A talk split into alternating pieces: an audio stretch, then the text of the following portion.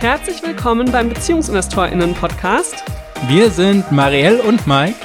Und wir sprechen hier über Finanzen, Familie und Liebe. Schön, dass du heute wieder eingeschaltet hast.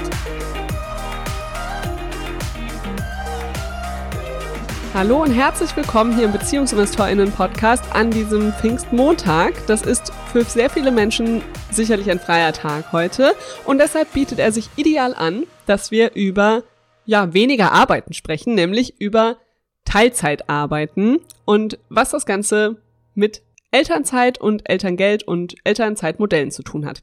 Wir sprechen nämlich heute über die Teilzeitfalle. Wir haben ja in den letzten Wochen sehr, sehr viele Elternzeitmodelle berechnet für viele verschiedene Paare, die uns ihre echten Arbeitsstunden und Gehaltsdaten zur Verfügung gestellt haben und dafür von uns ein individuelles Elternzeitmodell bekommen haben. By the way, wenn ihr das auch möchtet, in den Show Notes ist ein Link. Da ähm, könnt ihr draufklicken, eure Daten angeben und bekommt innerhalb von 48 Stunden auch euer eigenes Modell von uns. Ähm, und während wir das eben gemacht haben, sind uns einige Dinge aufgefallen, weswegen wir gesagt haben, heute müssen wir mal über die Teilzeitfalle sprechen. Mike, erzähl mal, was wir da genau beleuchten werden. Zwei Dinge haben wir uns ja rausgepickt für heute. Na, wir werden zwei Perspektiven einnehmen. Also die erste Perspektive ist, wieso das Ernährer Hausfrauenmodell die Teilzeitfalle eben begünstigt und bekräftigt, dass es sich eben nicht nur um dieses eine Jahr nach der Geburt handelt, sondern dass es danach eben noch weitergeht. Und die zweite Perspektive ist, wie auch das Elterngeldgesetz äh, diese Teilzeitfalle auch begünstigt und ähm, ja leider hauptsächlich Frauen weiter in die Nicht-Erwerbstätigkeit reinschiebt. Ja, oder auch in die Abhängigkeit, gell? Wollen wir zuerst mal damit anfangen, nochmal zu erklären, was verstehen wir denn unter Teilzeitfalle überhaupt? Ja, du kannst es sehr gerne erklären, was äh, unter Teilzeitfalle gemeint ist. Also, mit der Teilzeitfalle ist gemeint, dass Frau, typischerweise die Frau, die äh, vorher Vollzeit oder ja, nahe Vollzeit arbeitet, dann bekommt sie ein Kind und danach kehrt sie eben nicht mehr zurück in ihre Vollzeitstelle und schafft es irgendwann auch nicht mehr, weil sie nämlich erstmal in dieser Care-Arbeitsrolle drin ist und selbst wenn das Kind dann alt genug ist, wenn das Kind dann betreut ist, schafft sie es nicht mehr zurück in den Vollzeitjob, weil sie es zum einen vielleicht gar nicht mehr kann, weil sie äh, das gar nicht mehr gewohnt ist, aber vor allem, weil sie gar nicht mehr gewollt ist vom Arbeitsmarkt, weil der Arbeitsmarkt sagt, ja, du warst ja jetzt irgendwie zehn Jahre da in geringfügiger Beschäftigung oder gar nicht beschäftigt oder vielleicht auch nur drei Jahre und dass es eben sehr, sehr schwer ist, aus dieser Teilzeitfalle wieder rauszukommen. Und gleichzeitig bedeutet die Teilzeitfalle eben auch, dass man dadurch über Jahre hinweg ähm, einen deutlich geringeren Verdienst hat, in eine höhere Abhängigkeit rutscht und wenn man dann auch mal auf die Rente guckt, eben auch da dann die Teilzeitfalle immer noch spürt, weil Frauen, Mütter ähm, eine deutlich geringere Rente haben am Ende, weil sie eben all die Jahre weniger einzahlen. Und das ist das, was wir mit der ganzen Problematik beschreiben in diesem einen Wort Teilzeitfalle. Und jetzt gucken wir mal auf die unterschiedlichen Perspektiven. Ich kann gleich schon mal sagen, die zweite Perspektive, die wir im Anschluss besprechen, die ist nochmal um einiges äh, spannender. Und wir fangen aber an mit diesem NRA Hausfrauenmodell. So ein ganzer, ganz kurzer Recap. Äh, ist es so, dass in dem Modell es eine klare Rollenzuweisung gibt. Ähm, da ist es so, dass in, in, Deutschland hauptsächlich der Mann in die Ernährerrolle reingeht. Also über 95 Prozent der Männer sind in dieser Ernährerrolle drin. Das heißt, sie gehen arbeiten, sie kümmern sich darum, dass die Familie finanziell versorgt ist. Und die andere Rolle, das Pardon dazu, ist dann die Hausfrau. Das sind in Deutschland äh, auch über 95 Prozent tatsächlich dann die Frauen. Die kümmern sich eben um die Betreuung des Kindes, um die Entwicklungsbekleidung des Kindes und um den ganzen Haushalt. Und jetzt merkt ihr schon, wenn man das mit dem ersten, mit dem ersten Jahr beginnt, dann wird es immer schwieriger, diese Rollen irgendwann zu tauschen. Nicht so sehr, weil die Frau dann nicht mehr in die Erwerbsarbeit gehen kann und nach einem Jahr vergessen hat, wie der Job funktioniert, sondern dass ähm, die Tätigkeit, die zu Hause ist, sehr stark an sie gebunden ist. Das heißt, der Mann hat gar nicht mitbekommen, wo wird er alles gebraucht, wo liegen überall die Verantwortungen, wie funktioniert die gesamte Routine mit dem Kind, an was ist denn alles zu denken. Und da Männer das ja auch nicht in ihrer Kindheit und Jugend beigebracht bekommen, wie das Ganze funktioniert und auf was da zu achten ist, im Gegensatz zu Mädchen, ähm, fehlt da der Blick und es fehlt die Zeit, das Ganze zu lernen in diesem ersten Lebensjahr. Und das heißt, dass danach die Abhängigkeit ähm, immer weiter steigt. Also das heißt, die Mutter wird immer stärker an das Kind gebunden und dadurch, dass die Mutter immer stärker an dem Kind gebunden ist, kann sie natürlich auch immer weniger äh, Zeit in die Erwerbsarbeit stecken, weil sie ja noch die Vollzeittätigkeit zu Hause hat, äh, sich um das Kind und den Haushalt zu kümmern. Du meinst also, sie steckt quasi in der Teilzeitfalle fest, weil sie nicht, weil sie die Tätigkeiten zu Hause gar nicht abgeben kann. Also ihr Tag hat ja auch nur 24 Stunden und sie gar nicht mehr Stunden zur Verfügung hat, um arbeiten zu gehen. Genau. Also genau, Erwerbsarbeiten zu gehen. Genau. Genau das ist der Punkt, den ich meine. Also dadurch, dass sie zu Hause ähm, ich sag mal, fast alles, bis auf wenige handwerkliche Dinge oder so, alles bei ihr liegt und selbst bei den handwerklichen Dingen sie wahrscheinlich noch drauf äh, achten muss, dass das irgendwann passiert oder was denn da konkret gemacht wird und nur nicht die Ausführung im Blick hat. Ähm, das ist einfach sehr, sehr, sehr viel und der Tag, wie du gesagt hast, der ist einfach begrenzt und wenn ich einen Vollzeitjob habe und nebendran einen Teilzeitjob habe, dann sind das eben schon irgendwie 60 Stunden in der Woche. Und Als Paar jetzt. Nein, nein, nein. Sie alleine, sie die Mutter. Ach so, du meinst, wenn sie einen 40-Stunden-Job auf der Arbeit hätte oder wenn sie einen Nein, wenn sie zu Hause, wenn sie zu Hause alles macht. So, Ja. wenn du hier zu Hause alles alleine machen würdest, bist du rund um die Uhr im Einsatz und würdest wahrscheinlich in der Woche um die 40 Stunden einfach nochmal hier in Haushalt und Kind investieren und arbeiten. Also siehst du, deshalb habe ich das nicht verstanden, weil 40 Stunden viel zu wenig ist. Weil ich mir dachte, wo, kommt- was sind denn jetzt die 40 Stunden? Also ich würde sagen, die Care-Arbeit zu Hause ist ja viel mehr als 40 Stunden. Aber okay, ich habe verstanden, was du meinst. Du meinst, sie hat 40 Stunden schon zu Hause, dann noch 20 Stunden Erwerbsarbeit. Sie kann gar nicht mehr als die 20 Stunden Erwerbsarbeit machen, weil sie zu Hause ja schon die 40 Stunden plus hat. Genau, und vor allem, weil diese Arbeit zu Hause auch nicht, ne, also da gibt's keinen Feierabend. Ne, da kann man nicht um 5 Uhr den Stift fallen lassen und sagen, ich, ich gehe jetzt, sondern äh, das zieht sich ja durch. Also das geht ja in der Nacht weiter zum Beispiel. Ne? Wenn das, das zweijährige Kind wacht nachts immer noch auf, hat dann vielleicht Zahnschmerzen oder äh, Fieber oder es will einfach kuscheln oder will nicht mehr im Bett liegen oder was auch immer. Ne? Oder will auf einmal spielen, weil es wach ist. Das heißt, das ist natürlich rund um die Uhr und das ist eine große Anstrengung. Und weil eben der zweite Elternteil das schon nicht mehr übernehmen kann, Der hängt quasi in der Vollzeitfalle fest. äh, aus familiärer Sicht vielleicht, ähm, also das heißt, die Person kann es schon gar nicht mehr übernehmen, weil sie nachts auch zum Beispiel gar kein Ansprechpartner für das Kind ist. Wir merken das ja bei uns. Ähm, bei uns ist es aufgeteilt, Marielle ist Ansprechpartnerin für den Kleinen, ich bin Ansprechpartner für den Großen.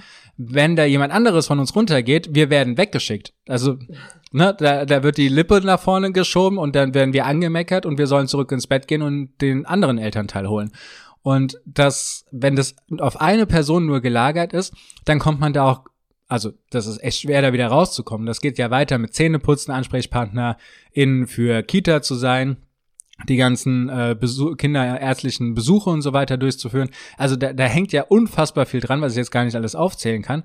Und wenn das alles nur an eine Person gekoppelt ist, dann existieren einfach keine Ressourcen mehr, um die Erwerbstätigkeit weiter zu steigern. Und mit 20 Stunden sind wir ja schon sehr optimistisch. Also viele sind ja in den ersten Jahren bei eher 15 Stunden oder einem Midi-Job oder einem Minijob angekommen.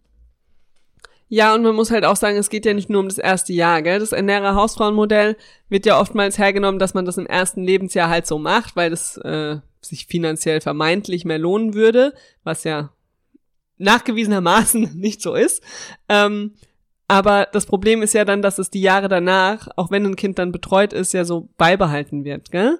Das, und das liegt ja dann auch genau an dem, was du gerade beschrieben hast. In den Jahren drauf, selbst wenn dann wieder Zeit ist, teilweise zumindest, für die Mutter zu arbeiten, bleibt halt dieser Job zu Hause, weil die Kinder, selbst wenn die betreut sind ein paar Stunden in der Woche, die brauchen halt dann nachmittags, abends und so weiter trotzdem eine Ansprechpartnerin.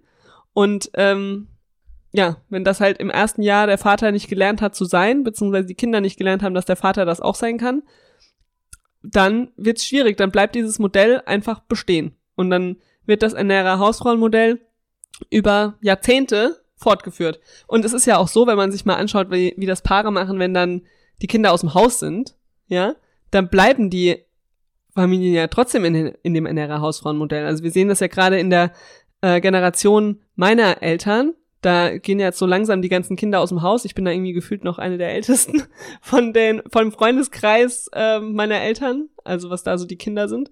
Und die gehen jetzt alles so aus dem Haus, aber die Mütter, die bleiben alle in Teilzeit. Also da geht niemand dann, boah, jetzt sind die Kinder aus dem Haus, die sind jetzt 20, 21, 22. Die gehen ja dann nicht zurück in eine Vollzeittätigkeit. Also das wird ja über wirklich Jahrzehnte beibehalten, dieses Modell. Ja, da kann man jetzt natürlich sagen, ist eine andere Generation und so weiter. Ähm, und ich hoffe, dass die Generation, die jetzt danach kommen, dass das dann nicht mehr so der Fall ist. Ähm, also allein für die eigene finanzielle Absicherung. Aber die Zahlen zeigen und sagen momentan eher etwas anderes.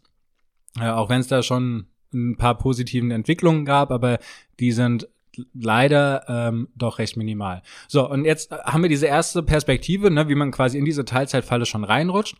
Und ähm, da ist ganz wichtig, von vornherein direkt drüber zu reden, direkt über ein paritätisches Modell, ein gleichberechtigtes Modell zu reden, damit diese Abhängigkeit, also vor allen Dingen diese ähm, Abhängigkeit zu Hause von der Tätigkeit her gar nicht mehr ähm, entstehen kann. Also in dem Moment, wo der zweite Elternteil und da maßgeblich der Vater ähm, eben auch zu Hause bleibt und diese ganzen Routinen mit kennenlernt, sie mit aufbaut, äh, sie selbst mitgestaltet und dann natürlich auch die Verantwortung für den eigenen Teil übernimmt, ähm, dann wird es natürlich auch viel leichter, dieses Modell in den Jahren darauf aufzubrechen. Also dann können auch beide irgendwie 38 und 38 Stunden arbeiten gehen, wenn das Kind mal betreut ist. Und solange das Kind nicht betreut ist, können beide irgendwie 25 Stunden äh, arbeiten gehen und man kriegt das im Tag eigentlich relativ gut aufgeteilt. Und das funktioniert aber nur, weil zu Hause beide die Verantwortung für die dort unbezahlte Care-Arbeit übernehmen. Ja, und weil die Väter nicht mithelfen am Abend und am Wochenende, sondern weil sie, wie du gerade gesagt hast, ihren Teil der Verantwortung übernehmen. Gell? Ich finde das so schlimm, wenn Mütter immer mal wieder sagen, ja, aber er hilft ja schon ganz gut. Oder er übernimmt ja die Kinder auch mal am Wochenende. Oder er babysittet ja auch mal. Ich immer so denke, ja, kriegt er Geld dafür? Ist das jetzt irgendwie sein Nebenjob? Ähm, nee, also wenn man eben paritätisches Modell fährt und darüber spricht, und das heißt ja nicht noch nicht mal, wie du gerade gesagt hast, 38, 38 oder 30, 30 oder 25, 25, sondern paritätisch kann ja auch schon sein, wenn eine Person 25 Stunden macht und die andere 30 Stunden, ja? Ähm, also das muss ja, es müssen aber halt beide, beide Aspekte kennenlernen. Und ich finde auch immer, dass die Väter unbedingt auch mal zwei, drei Monate mit dem Kind ganz alleine sein müssen. Also, dass die Mutter arbeitet und der Vater wirklich die Alleinverantwortung trägt, ähm, um wirklich den ganzen Aspekt des mit dem Kind zu Hause Seins zu lernen und es eben nicht nur genutzt wird, um gemeinsam zu Hause zu sein in der Elternzeit. Was natürlich auch total schön ist, was wir ja auch äh, total genießen, aber ich glaube, ähm, für dieses wirkliche Verstehen und Verinnerlichen der Aufgaben, was alles zu tun ist, der Wertschätzung auch der Care-Arbeit, ist es sehr, sehr hilfreich, wenn der Vater, ich sag mal, seine zwei Monate, die Partnermonate, die man ja so typischerweise den Vätern zuschreibt, wirklich allein verantwortlich ist. Und die Mutter, sie muss ja nicht Vollzeit arbeiten, sie kann ja auch da 25, 30 Stunden arbeiten, aber wenn er wirklich mal einen Großteil des Tages verantwortlich ist. Ja, und damit kommen wir jetzt auch schon zum zweiten Aspekt, nämlich kann es ja auch einfach sein, dass äh, bereits vor der Geburt des ersten Kindes man bereits in Teilzeit arbeitet, gibt genügend Teilzeitstellen und leider ist auch da die Statistik so, dass das hauptsächlich äh, Frauen betrifft, also Männer arbeiten im Schnitt nahezu Vollzeit und Frauen arbeiten im Schnitt nahezu Teilzeit. Und äh, das heißt, dass diese Verteilung ist einfach oftmals schon vor der Geburt gegeben. Spätestens mit der Geburt des ersten Kindes haben wir jetzt gerade beschrieben, wie man denn da schon reinkommt. So, und jetzt sind wir bei dem Elterngeldgesetz und das begünstigt es leider, dass man in dieser Teilzeitfalle hocken bleibt, obwohl das gar nicht so gedacht ist, weil es gibt ja Elterngeld Plus, ähm, das heißt, ähm, dass man da noch was dazu verdienen darf. Es gibt die Teilzeit in Elternzeit, dass man zwischen 15 und 32 Stunden in Elternzeit arbeiten gehen kann. Es gibt den Partnerschaftsbonus, äh, der, wo man zwischen 24 und 32 Stunden arbeiten gehen muss wo man nochmal einen zusätzlichen monetären Anreiz auch bekommt. Also eigentlich ist es ja schon so gedacht, dass man eben nicht da drin sitzt aber gleichzeitig sorgt es halt dafür, dass wenn man schon mal in der Teilzeitfalle drin war, durch das Elterngesetz noch viel tiefer reingedrückt wird. Woran liegt das denn? Ich wollte jetzt eigentlich was ganz anderes dazu sagen. Dann sag erstmal was ganz anderes und danach klären wir die Frage, woran das liegt. ähm, ich wollte gerade noch mal drauf eingehen. Du hast jetzt ja gesagt vom ersten Kind. Ich finde, was das Elterngeldgesetz ja auch macht, es fördert ja eigentlich die Teilzeitarbeit, wie du gerade beschrieben hast. Ja, es will ja, dass am besten beide Teilzeit arbeiten, zum Beispiel durch den Partnerschaftsbonus. Und kommt dann aber das zweite oder dritte Kind, dann ist ja das Problem, dass das Elterngeld wieder neu berechnet wird auf Basis der neuen Bemessungsgrundlage, was dann eine Teilzeittätigkeit ist. Im Worst Case tatsächlich von beiden. Das heißt, es wird eigentlich befördert, dass man, dass nicht beide Teilzeit machen, weil dann ja bei beiden das Elterngeld senken würde. Also man könnte das auch aus diesem Aspekt heraus sagen, dass es eigentlich gar nicht so clever ist, diese Teilzeitarbeit so zu fördern, also je nachdem, wie man sieht, aber dass es eigentlich nicht das Ziel verfolgt, was der Gesetzgeber sich da überlegt hat. Gell? Die wollen ja eigentlich sagen, dass es Familien dadurch irgendwie gleichberechtigter und paritätischer aufteilen. Aber ich glaube, dann kommt die Teilzeit-Sache und dann kommen schon viele Männer, die dann sagen, ja, dann mache ich lieber keine Teilzeit, ich mache lieber keinen Partnerschaftsbonus, weil dann bekommen wir das nächste Kind und dann kriegen wir ja noch weniger Elterngeld. Ja, und da hast du jetzt auch schon die erste Lücke oder den ersten Fehler in diesem System benannt. Also es wäre ja viel klüger herzugehen und zu sagen, wenn die Teilzeit in Elternzeit getätigt wurde, ne, dann nehme ich als Bemessungsgrundlage eben nicht diese Teilzeittätigkeit, sondern ich nehme die eigentliche Vollzeittätigkeit. Also ich nehme mir dann, weil ich ja quasi dem Gesetz äh, dem Wunsch entsprochen habe, in der Elternzeit in Teilzeit zu arbeiten, mir das paritätisch aufzuteilen, dann eben zu sagen, okay, ähm, weil du das jetzt gemacht hast, nehmen wir nicht deine Teilzeittätigkeit als Bemessungsgrundlage, sondern das, was du eigentlich Vollzeit, also was eigentlich deinem Arbeitsvertrag entsprechen würde, das als Bemessungsgrundlage für die letzten zwölf Monate. Ja, oder man könnte ja zumindest eine Wahlfreiheit geben, gell? Also sagen, okay, man kann sich entscheiden, ob der Bemessungszeitraum auf den Zeitraum vor der Geburt des ersten Kindes geschoben wird oder ob man den aktuellen quasi nehmen will, weil zum Beispiel in unserem Fall war es ja auch so, dass wir in Teilzeit befördert wurden und sogar mehr verdient haben, als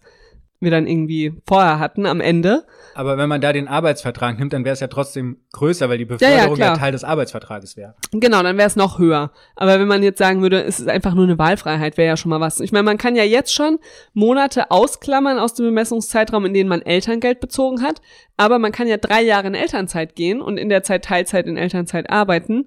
Man kann aber nicht drei Jahre lang Elterngeld beziehen. Somit kann man nicht die ganzen drei Jahre ausklammern, sondern nur irgendwie maximal deutlich weniger Monate ja, da wurde ja irgendwie angefangen in die richtige Richtung zu denken, aber halt nicht zu Ende gedacht. Genau. Und jetzt kommen wir aber noch zu weiteren Problemen. Der Partnerschaftsbonus, der ja gerade das befördern soll, dass die Männer reduzieren und die Frauen wieder einsteigen, der gilt nur zwischen 24 und 32 Stunden. Wenn ich jetzt aber schon nur einen Arbeitsvertrag habe mit weniger als 24 Stunden, also zum Beispiel 20. Genau, 20, also tatsächlich die Hälfte, dann äh, kommt das für mich schon gar nicht in Frage. Also das heißt, ich kann gar nicht mehr als diese 20 Stunden jetzt arbeiten, weil ich weil ne, es in meinem Job einfach nicht äh, vorgesehen ist oder dafür gar, ne, gar keine Gelder zur Verfügung sind oder so. Das betrifft zum Beispiel ganz viele Menschen, die irgendwie äh, in der Betreuung arbeiten, die mit Kindern arbeiten, wo sehr häufig so 15 bis 25 Stunden Verträge sind und äh, die 22, 23 Stunden da drin haben, die, die können gar nicht den Partnerschaftsbonus beanspruchen, weil sie nicht auf die nötige Stundenanzahl kommen. Und das ist natürlich ein Problem, was mich schon wieder in die Teilzeitfalle tiefer reindrückt. Ja, weil es dann dafür sorgt, dass man sagt, ah, wir bekommen eh keinen Partnerschaftsbonus, also bleibe ich einfach zu Hause komplett, gell, gehe gar nicht in Teilzeit arbeiten und mein Partner bleibt auf Vollzeit, damit wir irgendwie mit der Kohle über die Runden kommen. Dann fällt mir dazu direkt noch der andere Aspekt ein, Mike, wenn man jetzt so einen 20-Stunden-Vertrag vorher hat und der Arbeitgeber aber sagt, ja, ist okay, ähm, wir haben noch ein paar mehr Stunden, du kriegst jetzt die 24 Stunden, damit ihr den Partnerschaftsbonus beziehen könnt. Das wäre ja okay, hat man jetzt irgendwie das hingekriegt. Dann kommt aber das große Problem, dass ja das ähm, Elterngeld und auch der Partnerschaftsbonus gekürzt werden, je nachdem, wie viel man eben zuverdient. Und wenn man nun mehr verdient oder gleich viel oder mehr als die Hälfte von vorher, dann bekommt man eben eine entsprechende Kürzung. Das heißt, wenn man vorher Vollzeit gearbeitet hat, ich sag mal die 40 Stunden, und kann man ungefähr zuverdienen bis zu 18 Stunden. Ja? Ähm, es ist nicht genau 20 wegen der Steuerprogression, aber so über den Daumen hin 18 Stunden kann man dann arbeiten, ohne eine Kürzung zu bekommen. Das heißt, im Partnerschaftsbonus muss man ja mindestens die 24 Stunden arbeiten. Das heißt, es wird auf jeden Fall ein bisschen eine Kürzung geben. Ähm, es sei denn, man hat vorher noch Elterngeld Plus Monate genommen, in denen man noch weniger gearbeitet hat, aber das führt jetzt zu weit, aber es, also es gibt eine kleine Kürzung. Wenn du aber vorher 20 Stunden oder 24 Stunden so gearbeitet hast und dann im Partnerschaftsbonus auch 24 Stunden arbeitest, was ja das Minimum ist, ja, dann wird das komplett runtergekürzt, weil du ja viel zu viel zuverdienst. Das heißt, dann bekommst du nur noch den Mindestsatz von 150 Euro Partnerschaftsbonus. Wo man dann auch wieder fragen muss, ist das noch so, dass man, also ich meine 150 Euro natürlich schön sie zu haben, aber ist das wirklich motivierend, um sich darum zu kümmern, dass man das irgendwie gewuppt kriegt, dass beide die Stunden arbeiten, dass man das mit der Betreuung organisiert. Ja, also ich meine, von 150 Euro kann man im Zweifel noch nicht mal einen Betreuungsplatz zahlen in vielen Städten, wo man dann auch einfach sagen muss, ja, dann lasse ich es vielleicht lieber, gell? Bevor mir das jetzt runtergekürzt wird, dann arbeite ich entweder gar nicht oder mache halt nur so einen 450 Euro Job oder so, verzichte da lieber drauf. Genau, und das trifft ja auf alle zu, die auch knapp über 24 Stunden vorher gearbeitet haben. Ne? Also meinetwegen alle, die so 28, 29 Stunden arbeiten, 30 Stunden arbeiten, das ist einfach schon sehr nah dran. Das heißt, da kommt schon eine große Kürzung rein. Der Mechanismus, den du gerade beschrieben hast, der zieht aber auch für das Elterngeld Plus. Also wir nehmen wieder die 20 Stunden äh, Tätigkeit und äh, jetzt hast du ja schon gesagt, wenn man 40 Stunden arbeitet, Elterngeld Plus äh, bezieht, dann kann man ungefähr bis zu 18 Stunden äh, Pi mal Daumen hinzuverdienen ähm, wegen der Steuerprogression und ab dann würden quasi erste Kürzungen im Elterngeld Plus stattfinden. Wenn ich jetzt aber schon 20 Stunden vorher einfach gearbeitet habe und das mein regulärer Bezugs, äh, mein, meine Bemessungsgrundlage ist, dann ist es ja so, dass ähm, ich mindestens 15 Stunden arbeiten muss, gesetzlich äh, vorgesehen. Aber die 15 Stunden, das sind ja schon 75 Prozent äh, von dem, was ich regulär in meinem Bemessungszeitraum gearbeitet habe. Das heißt, ich kriege mein Elterngeld plus auch äh, sehr, sehr stark runtergekürzt, was wiederum dazu führt, dass ich diese Option des Elterngeld Plus überhaupt nicht erst in Anspruch nehme, sondern ich gehe direkt ins Basiselterngeld. Ich bin arbeitswillig, ich könnte arbeiten, ich, ich könnte dem Arbeitsmarkt zur Verfügung stehen, ich könnte meinem Unternehmen zur Verfügung stehen, aber aufgrund der Gesetzgebung und der starken Kürzung wird man dafür bestraft. Das heißt, es gibt keinen Anreiz mehr, sondern der Anreiz besteht dann, äh, darin zu Hause zu bleiben, das Basiselterngeld zu beziehen. Sich ohne zusätzlichen Stress einfach ums Kind zu kümmern, gell? Also da muss man ja auch mal sagen, es ist ja auch anstrengend, Teilzeit zu arbeiten neben der Care-Arbeit, selbst wenn man sie sich paritätisch aufteilt. Es ist einfach eine äh, Belastung, diese Doppelrolle äh, zu haben. Und wenn sich das dann finanziell nicht lohnt, da sagen viele, die jetzt nicht sagen, boah, ich liebe meinen Job so sehr, ich brauche den unbedingt, sagen dann oftmals, ja, dann tue ich mir doch den Stress nicht an. Ja, genau. Und ihr, ihr merkt schon, da sind einfach ein paar Mechanismen drin, die eigentlich mal ganz gut gedacht sind, wenn man davon ausgeht, dass alle Vollzeit arbeiten, was sie ja nicht tun. Und äh, wenn man jetzt mehrere Kinder hat, merkt ihr schon, ähm, mit dem ersten Kind rutscht man in die äh, Teilzeitfalle rein, weil man im Autopiloten unterwegs ist, weil man das vielleicht auch bewusst so gewählt hat. Und mit dem zweiten Kind will man dann da vielleicht aber raus, aber jetzt sitzt man schon so drin und das Gesetz sorgt dann dafür, dass man noch tiefer reingeführt wird. Also wenn man mal in dieser Teilzeitfalle drin sitzt, dann bedarf es sehr große Anstrengung für die Familie, da auch wieder rauszukommen, weil das bedeutet nämlich, dass sehr aktiv aktiv sich darum gekümmert werden muss, dass der Vater jetzt eben reduziert, dass die Mutter sich um mehr Erwerbsstunden kümmert ähm, und dass die Familie komplett neu organisiert werden muss. Das ist ein, also das ist ein Riesenaufwand, das ist ein Riesenstress, ähm, bedeutet sehr viele Anpassungsbereitschaft von allen Beteiligten, also nicht nur von den Eltern, sondern auch von den Kindern. Und ja, das zu vermeiden, also da können wir nur sagen, wenn ihr vor dem ersten Kind seid und Vollzeit tätig seid, dann guckt, dass ihr da nicht reinfallt wenn ihr vor dem ersten Kind seid und Teilzeit äh, tätig seid, dann findet direkt einen Mechanismus, äh, findet direkt ein Modell für euch, ähm, was euch ermöglicht, da auch in späteren Jahren flexibel zu sein.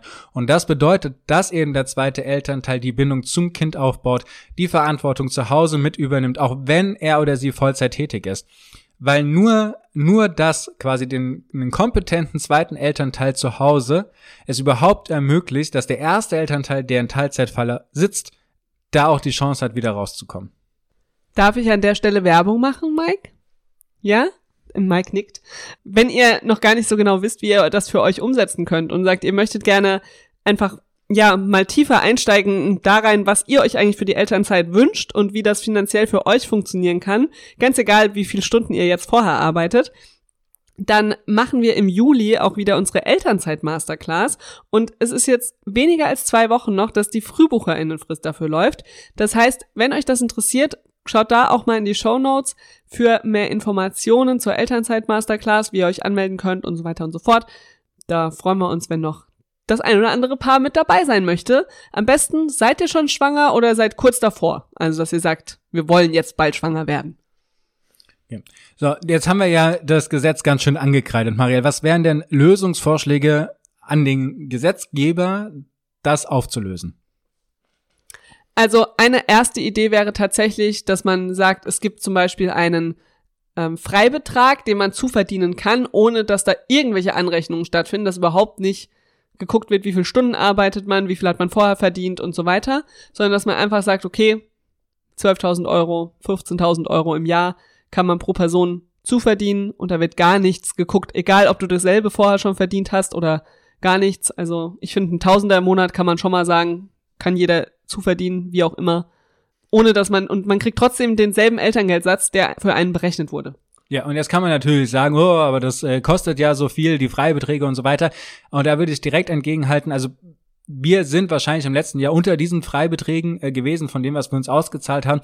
Der bürokratische Aufwand für unseren Fall, das alles zu dokumentieren, das alles nachzurechnen, das alles zu kontrollieren, ist viel, viel, viel teurer, als äh, da einen Freibetrag tatsächlich einzuführen. Ja, ja, also unsere Sachbearbeiterin, wie viel die sich schon mit unserem Fall beschäftigt hat und wirklich jede Gewinn- und Verlustrechnung von jedem Monat unserer GBR angeschaut hat, das ist verrückt, ja, also wie viel Geld das schon gekostet hat. Da wäre ein Freibetrag echt äh, die smartere Lösung gewesen. Dann hätte ich noch eine Lösung für den Partnerschaftsbonus und zwar den nicht mit einem ähm, Stundenkorridor zu versehen, also 24 bis 32 Stunden und äh, da dann die Abzüge dran zu berechnen, sondern ähm, einen Prozentkorridor an der vorherigen ähm, Stellengröße festzumachen. Also das heißt, es gibt ja auch mittlerweile immer mehr Konzerne, bei denen irgendwie 32 oder 35 Stunden die Vollzeittätigkeit ist. Die arbeiten ja dann quasi schon Vollzeit, während sie in dem Partnerschaftsbonus drin sind. Äh, dazu sagen, okay, wir nehmen irgendwie einen Korridor von äh, 60 bis 80 Prozent und wenn man in diesem Korridor drin ist, dann kriegt man eben dann auch den Partnerschaftsbonus ausgezahlt. Und du meinst da dann auch quasi ohne irgendwelche Kürzungen? Ja, ich meine, da kann man schon noch diese, dieses System drin haben, so wie es jetzt ist, dass man, wenn man 60 Prozent arbeit, äh, arbeitet, weniger Kürzungen bekommt, als wenn man 80 Prozent arbeitet. Das finde ich schon gut, dann nochmal einen Anreiz äh, zu bieten. Das an den Stunden, die man vorher gearbeitet hat, das auch irgendwie festzumachen und da auch einen relativ einfachen Mechanismus äh, drin zu haben. Weil, also das große Problem ist ja tatsächlich bei dem Partnerschaftsbonus und auch bei der, ähm, bei dem Elterngeld Plus, dass der Kürzungen drin sind, die eben Personen bestrafen, die vorher schon in der Teilzeitfalle drin waren und dadurch eben noch tiefer reingedrückt werden.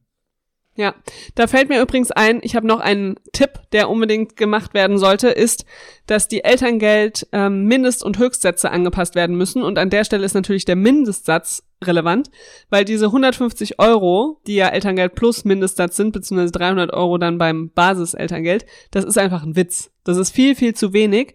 Ähm, und wenn man jetzt eben was zuverdient, wird man auf diese 150 Euro runtergekürzt. Das finde ich, das muss auf jeden Fall erhöht werden, auf welchen Betrag jetzt auch immer, da gibt's ja verschiedenste Kalkulationen, aber zumindest mal inflationsangepasst. Und an der Stelle auch noch ein letztes Mal der Hinweis, die Petition zur Elterngelderhöhung ähm, läuft noch bis zum 1.6. Das sind jetzt noch ein paar Tage. Aber wenn ihr noch nicht unterschrieben habt, dann macht das bitte. Sie wird auf jeden Fall schon im Bundestag ähm, besprochen werden müssen.